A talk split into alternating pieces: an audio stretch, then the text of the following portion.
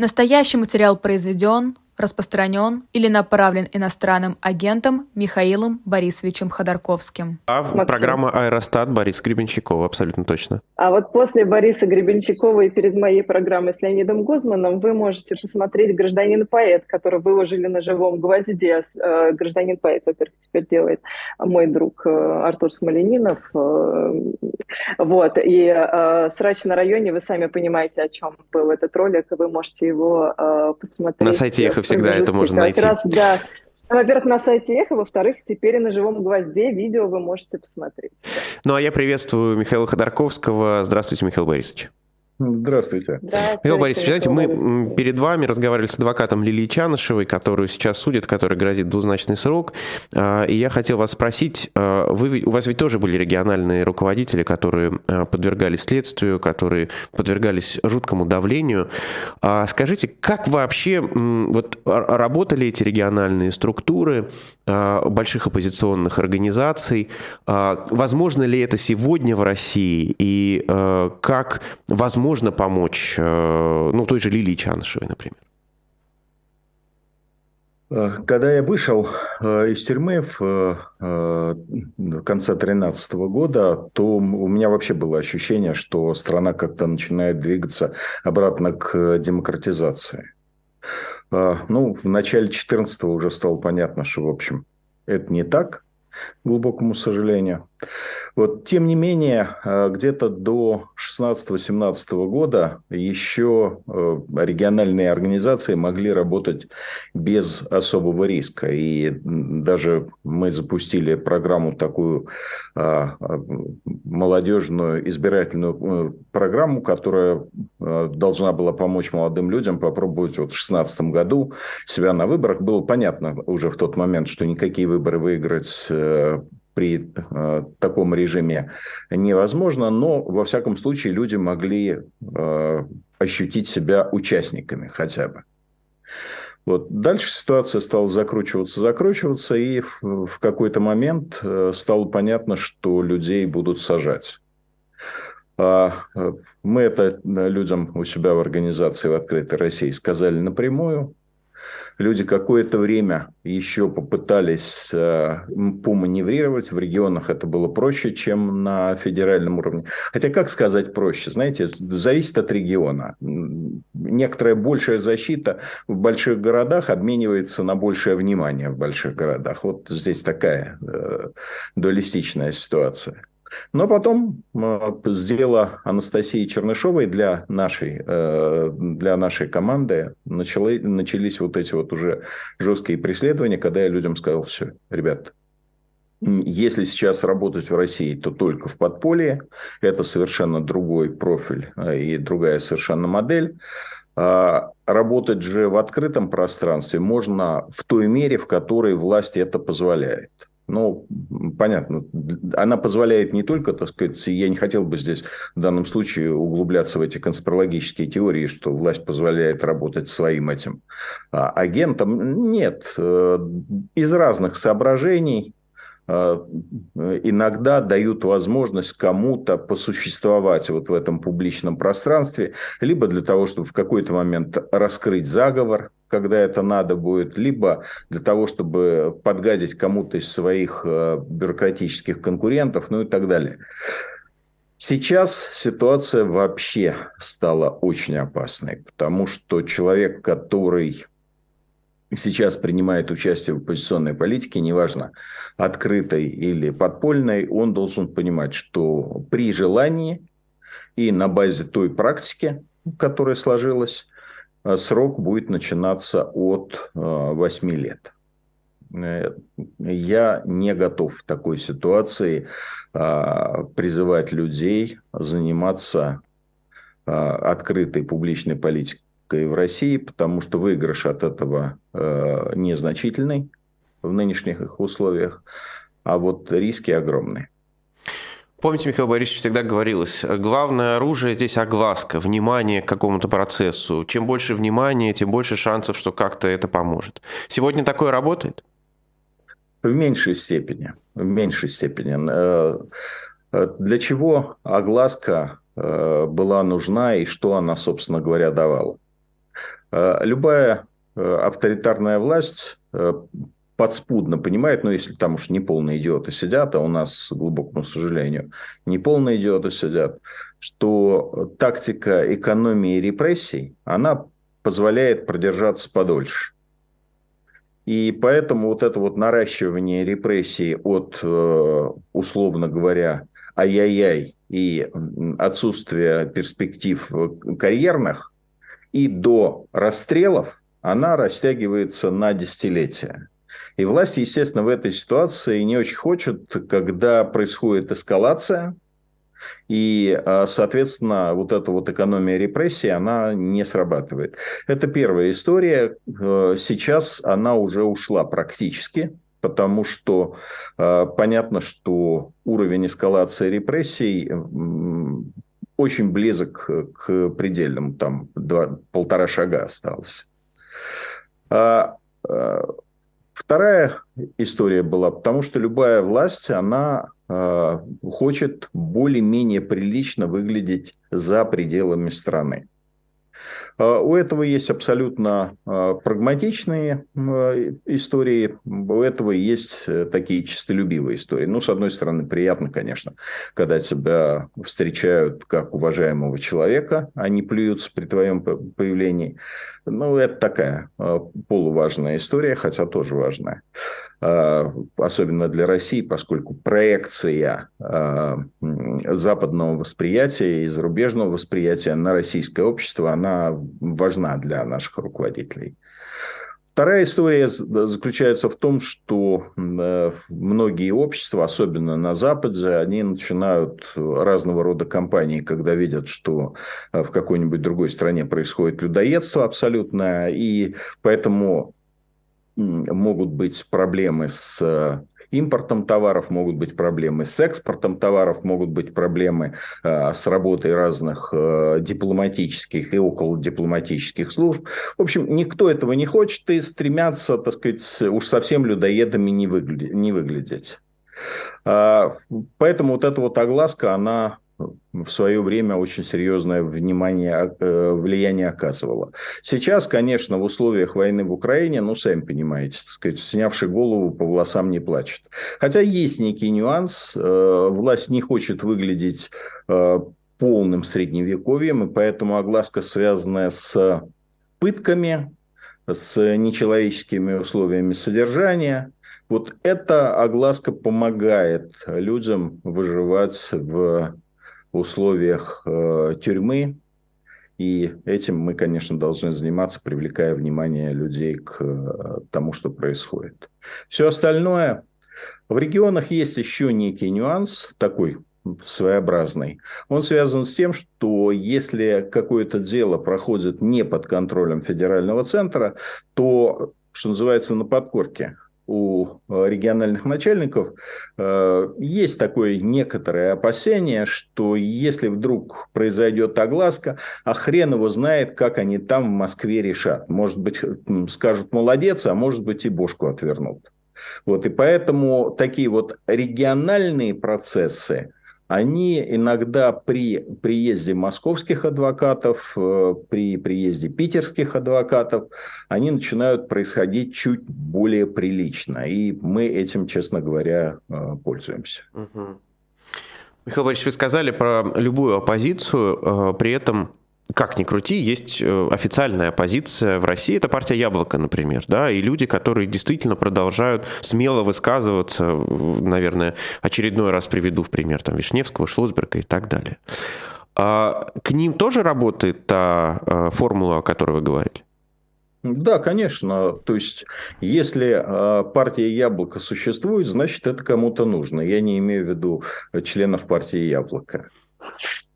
Вот. Э, для чего это э, может быть нужно? Ну, здесь могут быть самые разные варианты. Еще раз, ни в коем случае не хочу никого сейчас э, конспирологически в чем-то обвинять осуждать. Но просто есть некие вещи, как бы имманентно присущие тем или иным общественно-политическим движениям. Вот есть некая партия Яблоко, беззубая, пускай, ну вот какая есть, так сказать, пенсионерская.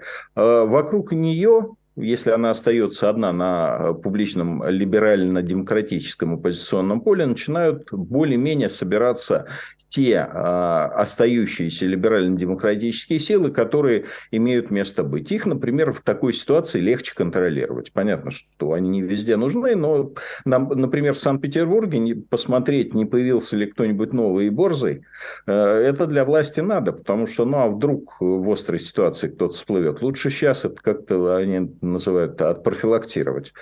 Вот. Э, это вот один из вариантов. Ну, существуют и другие варианты. А, ну, и, наконец, существуют просто такие вещи, что э, как, какой-нибудь э, Беглов думает, вот этих ребят можно использовать против там в его бюрократическом противостоянии с Пригожиным или, так сказать, а, а чего эти старики, махнем рукой. Угу. Ну, в общем, понятно, что... Но у вас, Михаил Борисович, вот э, такие люди, как э, Шлосберг и Вишневский, скорее вызывают э, симпатию и уважение? Я бы сказал бы, без всякого сомнения, уважение. Я, конечно, с уважением отношусь и к Шлосбергу, и к Вишневскому.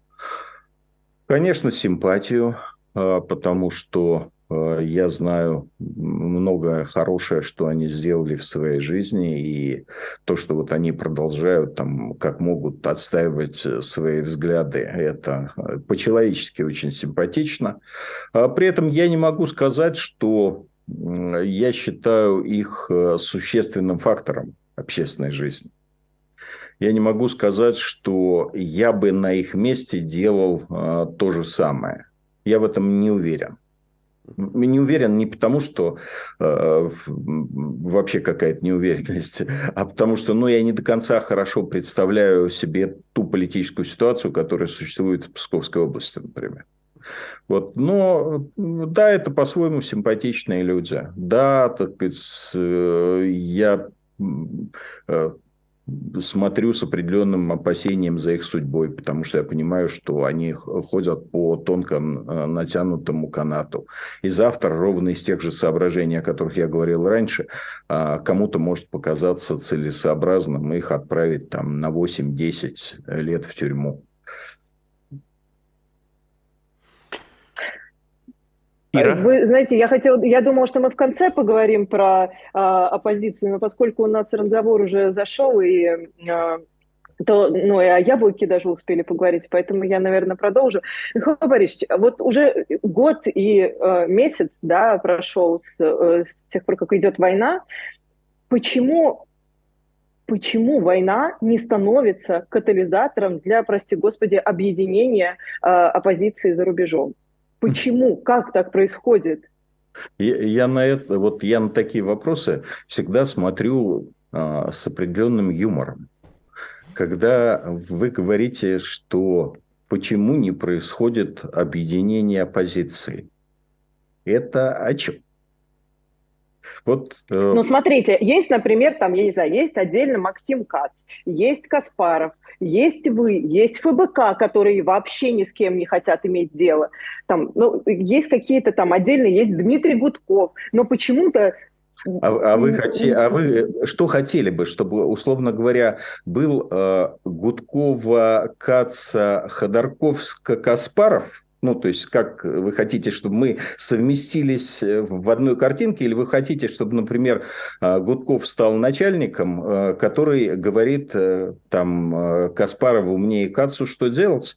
Ну, наверное, это... А будет... я не думаю, что там нужен какой-то начальник. А тогда я что просто думаю, что это нужно выработать какую-то модель, модель действия, что ли. Ну вот, смотрите, вот было, была годовщина войны. Да, были активные антивоенные выступления по всему миру, почти в 50 э, городах по миру проходили эти военные выступления, э, которые были нужны для того, чтобы показать э, миру, что на самом деле война идет не в интересах россиян, а в интересах правящей клики. Все, о ком вы говорили, все поддержали эти э, выступления. Э, И именно это позволило им стать настолько массовыми. Если кто-то из наших друзей а, попадает в тюрьму а, или находится уже долгое время в тюрьме, Алексей Навальный, там, Илья Яшин, Андрей Пивоваров и так далее, та же самая Лилия Чанышева, все мы в меру своих возможностей, ну, у кого-то одни возможности, у кого-то другие возможности, им помогаем, все мы про них говорим, мы все стараемся сделать то, что, то, что мы можем. Во всяком случае, чтобы они звучали на общественно-политической поляне. С точки зрения видения будущего, да, у нас э, на сегодняшний день уже более-менее сложилось даже с ни, ни с кем не кооперирующими а, ребятами из ФБК, сложилось общее представление о а, ви, видении будущего, то есть а, демократическая, парламентская, а, федерализованная Россия. А, вот это большое было продвижение, когда мы пришли к консенсусу по этому вопросу ну и так далее. То есть, конечно, возникают э, какие-то конфликты, типа того, который был вокруг э, там, письма в поддержку Фридмана или э, ситуации с э, Алексеем Венедиктовым. Но вы поймите, все люди, да, у всех есть свои отдельные взгляды по каким-то достаточно все-таки частным вопросам. Тем не менее, мы пытаемся вот эти вот все эмоции убрать и действовать вместе. Вот последний раз я принимал участие в таком достаточно представительном э, мероприятии, где э, и мы, э, и ну, я в лице антивоенного комитета, от лица антивоенного комитета и Гарри Каспаров, и Дмитрий Гудков, и Егуриев, к слову, от лица ФБК, а, принимали участие в а, встрече, во встрече с а, президентом Парламентской Ассамблеи Европы, ну и с лидерами крупнейших европейских партий, представленными в Парламентской Ассамблее. Вот два часа шел разговор, больше мы уже просто не вынесли. Вот. И за все время разговора я не увидел с нашей стороны, а, со стороны российской оппозиции, каких-то а, конфликтов или недопониманий между собой. Мы говорили единым голосом. Поэтому, когда мне говорят, а вы объединитесь, я не очень... И почему вы до сих пор не объединились, я не понимаю, а о чем, собственно говоря, идет речь? А я вам могу объяснить. Ну, смотрите, люди в России, они смотрят, когда на э, конфликты вот эти вот со стороны, даже вот тот же самый конфликт с ФБК, они думают, что ну вот, ну как, они даже между собой договориться не могут. Как мы там можем как-то прислушиваться, там, то есть кому мы должны прислушиваться? К этим мы должны прислушиваться, к этим мы должны прислушиваться. А нет какого-то, я не знаю, ну какого-то одного э, регламента, что ли, как действовать нужно, общего, чтобы транслировать людям. Но я не знаю, вы понимаете, что я имею в виду? Или... Нет, э, вот честно скажу, не понимаю, что вы имеете в виду. Если вы имеете в виду, что э, между людьми разными совершенно людьми, вот даже между э, вами с Максимом, э, не должны возникать никакие конфликты и недопонимания, то это сложновато. Вот даже вы иногда в эфире друг друга не до конца понимаете, хотя... Но вместе... конфликты это нормально. Да, то есть это нормально. Споры это нормально. Споры да. это нормально. То есть конфликты да. А, э, нормально, и это отодвигаем в сторону, да? Нет, это, ну, Дальше. я просто считаю, что это нормально, конечно. Да, да ну, то есть это, это окей. Теперь э, говорить одним голосом. Ну, как вы себе представляете, вот как должна оппозиция? Выходит, Ходорковский говорит, знаете, я сегодня буду говорить от лица ФБК. А, а, меня сразу спрашивают, ребята, а, а, а что ФБК, у них что, язык отрезался или еще что-то? Почему они не должны сказать а, за себя сами? Или ФБК выйдет, скажет, и я буду говорить от лица Ходорковского. Ну, к слову, в некоторых случаях, если, э, если условно говоря, я не знаю, кто там, Албуров, там, я не знаю, будет, э, поедет куда-нибудь там в Соединенные Штаты, и где-нибудь будет выступать, ему нужно будет выступать от лица российской оппозиции, и он меня спросит, могу ли я от вашего имени там сказать то-то, то-то и то-то. Я скажу, ну, если эти позиции меня устраивают, то ну, почему нет? Вопрос нормально. Михаил Борисович, вот. а как вам кажется, должна ли какая-то быть площадка, э, которую все признают, где будут вырабатываться какие-то позиции по поводу видов протеста в России и рекомендаций, да, единой какой-то адвокации да. Э, интересов россиян э, в европейских структурах э, и так далее, и так далее. Нужна ли какая-то площадка, куда будут, может быть, проведены выборы или что-нибудь в этом духе, или просто вот все придут и договорятся, а, и там внутри будут сначала решать какие-то спорные вопросы, высказывать друг другу на этой площадке свои несогласия, но вырабатывать общую позицию? И да, и нет. А, да, потому что иногда возникают вопросы вот типа проблемы санкций, которые необходимо обсудить более подробно и в более широком кругу, чем обычно. И именно поэтому я предложил коллегам а, по возможности там, на уровне представителей хотя бы собраться в Берлине в конце апреля в рамках правозащитной конференции имени э, Юрия Марковича Шмидта. И вот эти вот проблемы конкретные, которые возникли, их между собой обсудить. Нет, потому что количество наиболее крупных игроков, ну то есть таких заметных игроков, оно крайне ограничено а, на сегодняшний день. Вот мы с вами, я не знаю, потребуется ли вторая рука для того, чтобы их всех перечислить. Мы все друг друга знаем. У нас у всех э, есть телефоны, а э, Zoom который я обожаю. Так сказать, это не реклама, но я его обожаю. Со времен ковида. А, так вот, а, Zoom дает возможность прекрасно встретиться и поговорить по любому вопросу и достаточно быстро. Я хотел бы обратить ваше внимание, что, может быть, не, так, не такая заметная публичная организация, как Российский комитет действий, он существует. И в рамках этого Российского комитета действия представлены а, практически все а, крупные игроки. И а, практически это не все, но я надеюсь, что со временем будут все представлены. Во всяком случае, для нас давайте не буду говорить с ФБК, с группой людей, э, которые поддерживают Навального, там, или с командой Навального, это вот, э, э, эта площадка вполне является местом для, для обсуждения каких-то вопросов. То есть нельзя сказать, что этого вообще нет. Другое дело, что создано огромное количество на сегодняшний день небольших но влиятельных э, региональных, я имею в виду региональных по миру, антивоенных движений, с ними надо налаживать взаимодействие. Вот для этого мы и предлагаем а, такие возможности, как конференции. Мы эти конференции достаточно регулярно проводим. Нас спрашивают, зачем вы проводите эти конференции? Что вы на них можете решить? Вы можете на них объявить войну Путину или построить, я не знаю, авианосец? Нет, не можем.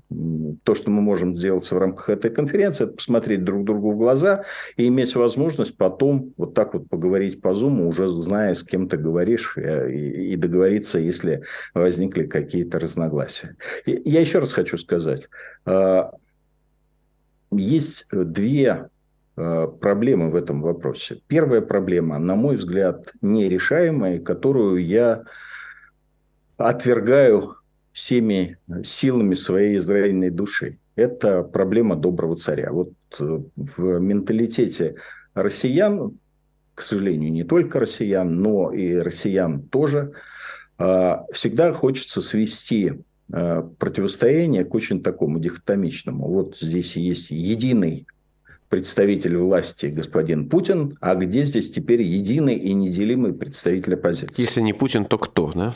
Если не Путин, то кто? Почему я жесточайший противник этого подхода? По очень понятной причине.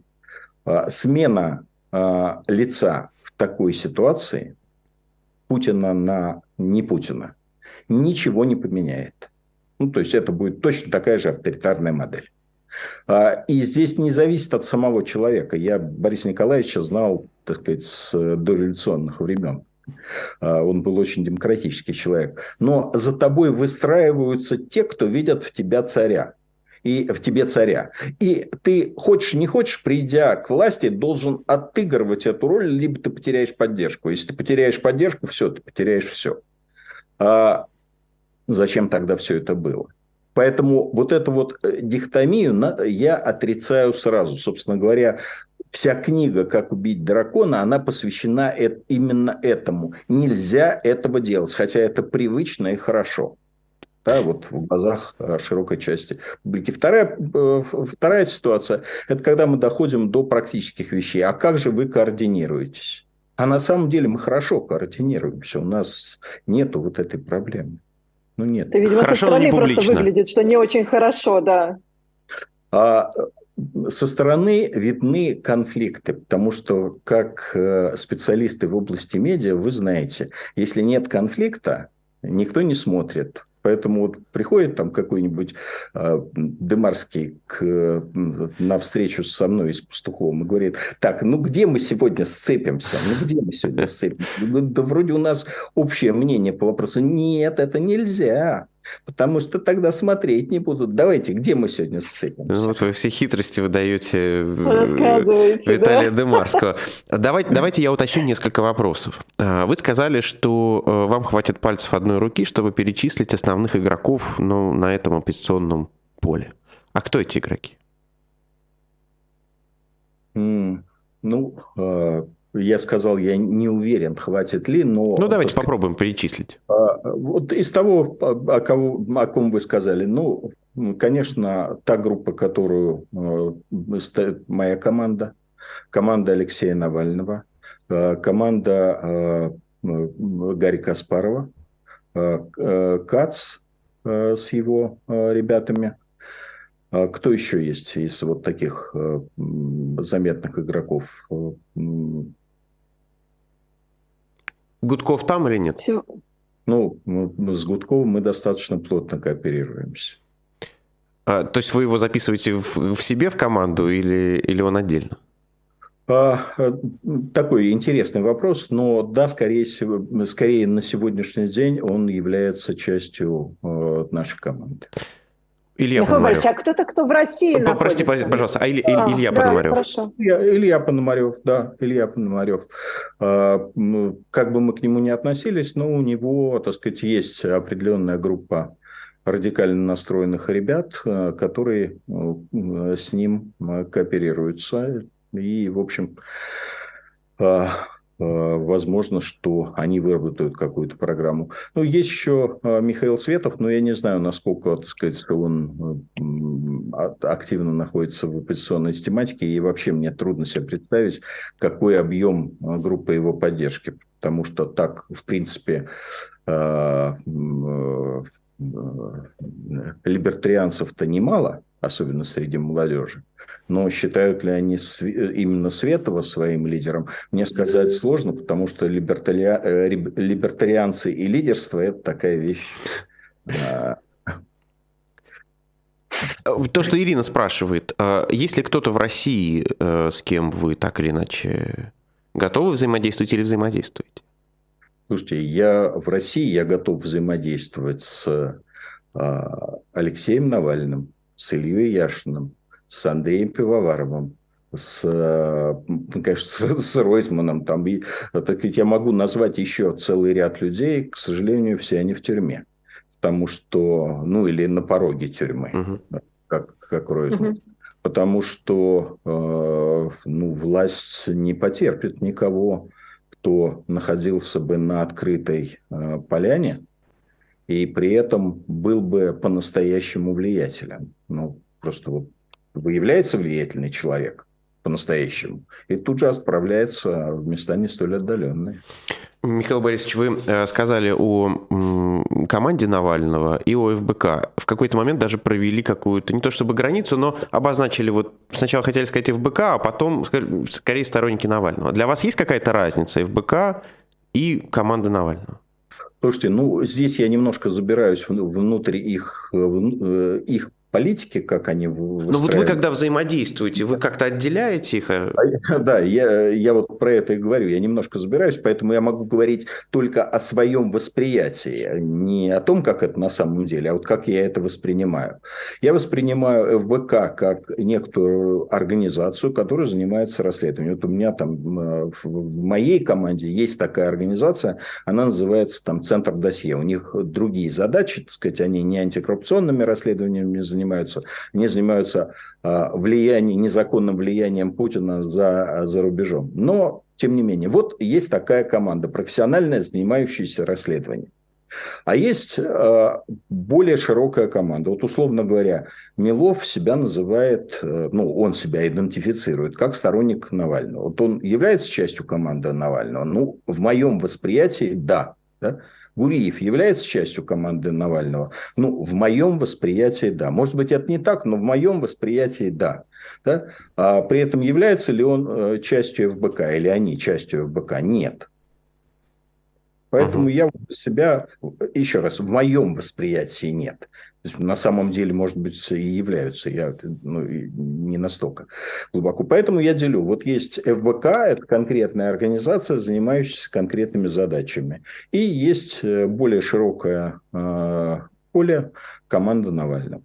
Некоторые люди в ней прям глубоко, да, некоторые э, некоторые люди, так сказать, некую коннекцию имеют, но не до конца. Вот э, в моей ситуации такая же, э, такая же ситуация, например, с Дмитрием Гудковым. Да, вот а, коннекция есть, без всякого сомнения, а э, насколько глубоко, ну, это зависит от различных ситуаций.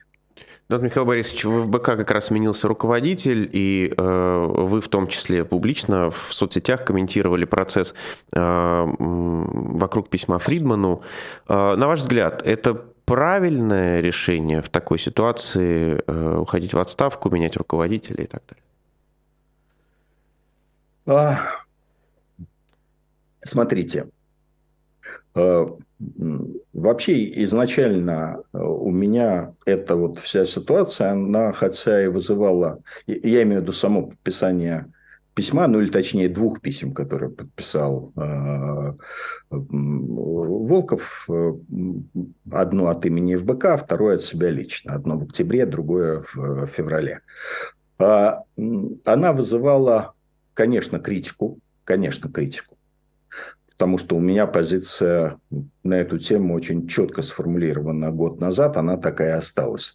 А, сначала размежевание с режимом, после этого мы готовы, я лично готов Э, за тех или иных людей вписываться. Не за всех. Понятно, что есть люди, за которых, даже если они с режимом размежуются, мне будет трудно вписаться. Но э, в общем случае, если человек размежевался с режимом, я готов об этом, э, я готов об этом говорить.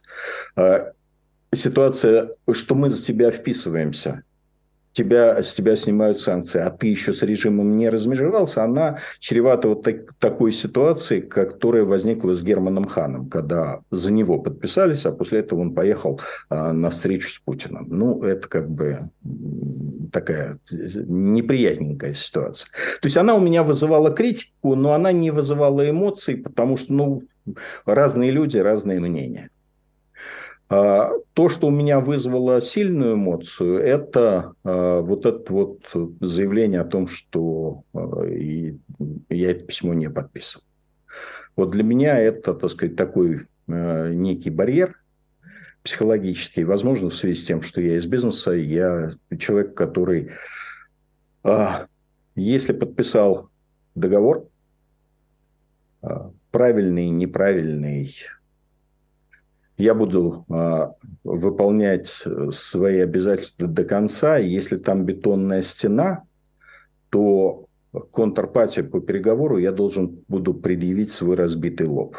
Вот, вот кровь, ошметки, так сказать, видно, что бился башкой, не пробил, но башкой бился так, что, а, так сказать, кровище во все стороны. Поэтому вот это у меня вызвало э, неприятие.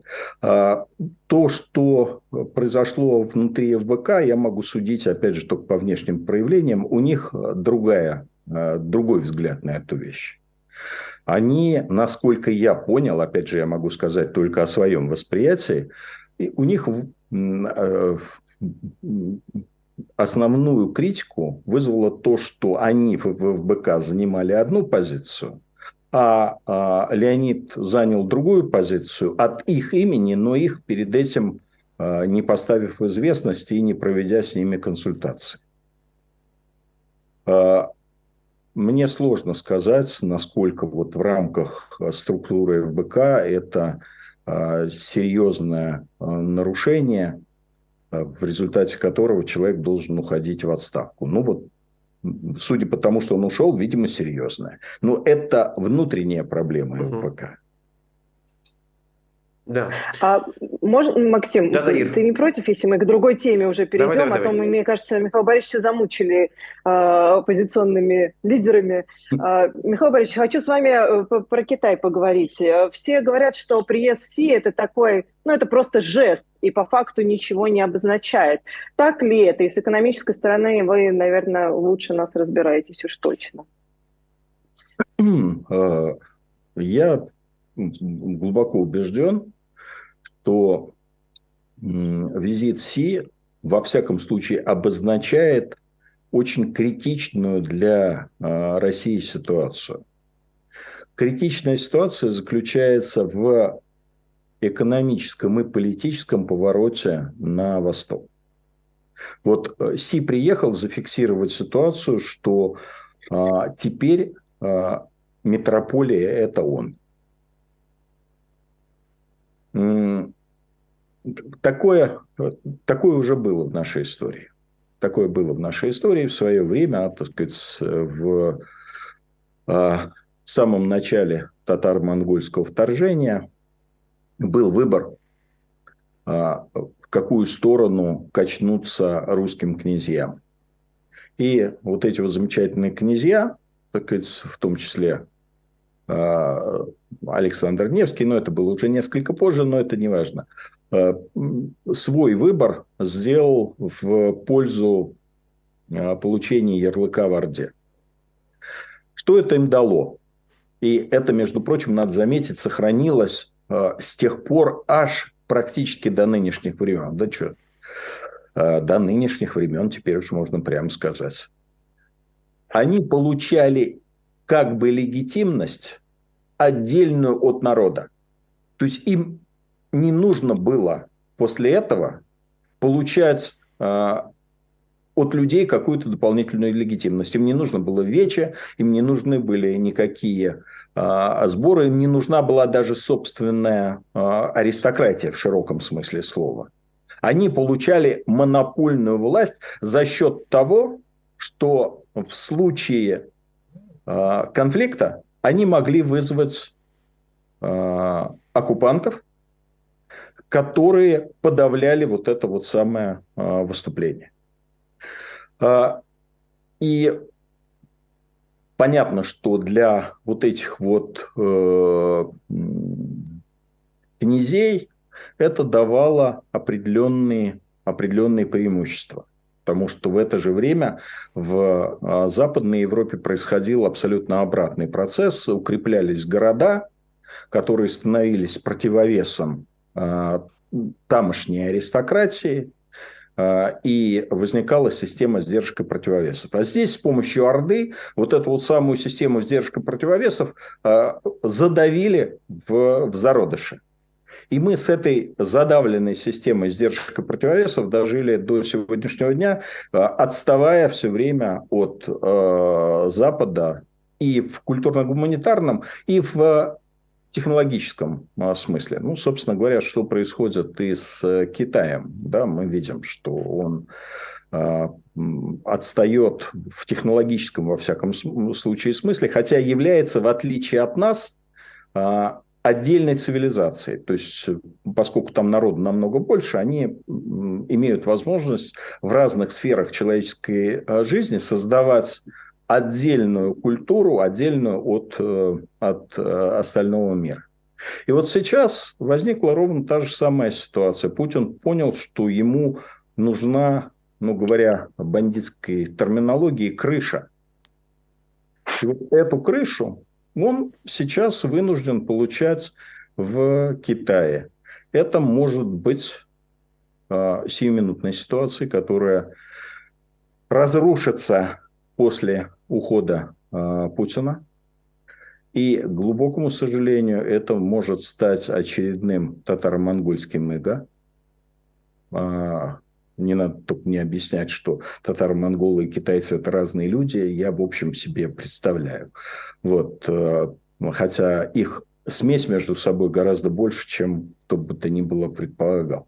Вот, э, может быть, предполагает, я имею в виду. Так вот, э, а может это превратиться вот в то самое иго, когда еще на несколько а, сотен лет а, власть в России будет производной от власти Китая. Понятно, на другом уровне не будут, так сказать, вводиться войска, а, но есть опосредованные а, способы воздействия, как э, коррупционные, наиболее пригодные для а, России, э, бандитские триада прекрасно умеет э, наводить порядок в рядах зарубежной китайской диаспоры, но при этом никто не, не говорит, что она не сможет навести точно такой же порядок и в политическом классе России. Ну, и другие всякие возможности существуют. То есть я думаю, что вот сейчас этот шаг был в крайне, предельно опасном направлении. Буквально сразу после того, как Си уехал, э, Владимир Путин э, дал интервью о размещении ядерного оружия в Беларуси. Это такая компенсация Э, такая вассальная компенсация, что у меня тоже есть свой вассал, или что-то другое? А, знаете, вот я об этом не подумал, но, может быть, Максим, вы абсолютно правы. Очень красиво, да. Ну, я, все-таки он, так сказать, ему же метрополия это сказала, что ядерным оружием бряцать не надо, поэтому он не заявил о размещении ядерного оружия. Он сказал о размещении самолетов, которые могут нести а, на борту ядерное оружие. То есть, знаете, так аккуратненько. То есть, я типа здесь борзею, но не слишком. Вообще, насколько это действительно э, какое-то повышение ставок или это бряцание, вот в прямом смысле этого слова? Это бряцание. А, а, сейчас для Путина очень острая ситуация. Он э, понимает, что а, происходит наращивание поставок вооружений э, в Украину, то есть те слова, которые сейчас произнесены в отношении поставки миллиона артиллерийских снарядов, ну, это, это уже дофига. Ну, вот так вот, реально говоря. Это ведь только Европа. Да? А, и Путин хочет насторожить западное общество для того, чтобы а, оно испугалось, для того, чтобы западные политики испугались, для того, чтобы они придержали коней в части поддержки а, Украины. Получится это или не получится, для меня это вопрос, потому что э, западное общество, западные политики, они существа нежные, ранимые, пугливые. Вот. И может и подействовать, но э, может и нет, потому что э, угроза путинская угроза соседям, она очень такая реальная, зримая. Вот она вот прямо вот, вот на пороге. А э, применением ядерного оружия он уже много раз э, пугал, и все прекрасно понимают, что вроде как не самоубийца. Моя позиция на э, эту тему, она, в общем, неизменна. Я считаю, что если принимать в качестве аргумента угрозу ядерным оружием, то тогда надо сразу, э, так сказать, снимать штаны, да, и там, я не знаю, что еще делать, э, занимать позу Ку, еще какую-то, так сказать, э, потому что тогда этот аргумент, он будет все время. Вот, ну, как бы, любой момент. Что, что вы хотите? Не хотите покупать нашу нефть? Сейчас ядерное оружие. Так сказать, не хотите поднять цену на газ? Сейчас ядерное оружие. Там, что еще? Да? Не хотите там э, э, так сказать, э, хотите поддерживать оппозиционеров в России, сейчас ядерное оружие. Ну, слушайте, ну, Африка, сейчас ядерное оружие. А, ну, ребят, сказать, здесь надо себе сказать, мы готовы с этим мириться или нет. Вот я лично нет. Я, когда у меня возникает ситуация угрозы, я говорю, окей, я с этим дальше буду жить вот с этой угрозой я дальше буду жить, как мы все живем с угрозой того, что там кирпич на голову упадет, я не знаю, так сказать, э, в автомобильную аварию попадем, самолет грохнется с нами. Ну, мы же не перестаем ездить на машинах, летать на самолетах и так далее. Значит, да, есть такая угроза, с этим придется жить. Рассматривать ее как аргумент? Нет, не аргумент. Михаил Борисович, вы сказали о европейских политиках, как о существах пугливых. Вы наверняка с ними много общаетесь и, в общем, знаете их настроение. Скажите, вы согласны с оценкой, что судьба украинской войны будет решаться на выборах в США, э, победят республиканцы или не победят? Потому что европейцы одни не будут так поддерживать Украину. А, не согласен.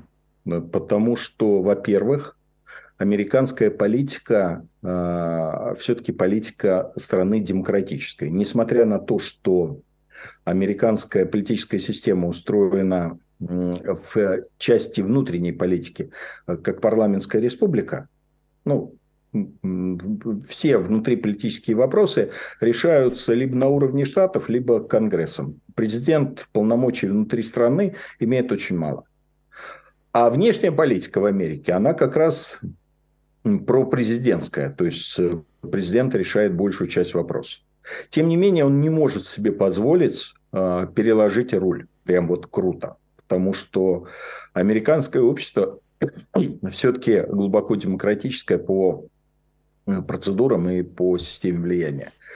И кто бы ни пришел к власти по итогам а, американских выборов, э, поддержка Украины будет отличаться только акцентами. Она не будет отличаться а, а, радикальным образом, во всяком случае, в среднесрочной перспективе. Там через год-два, может быть, что-то изменится, но вот так вот э, в течение года нет.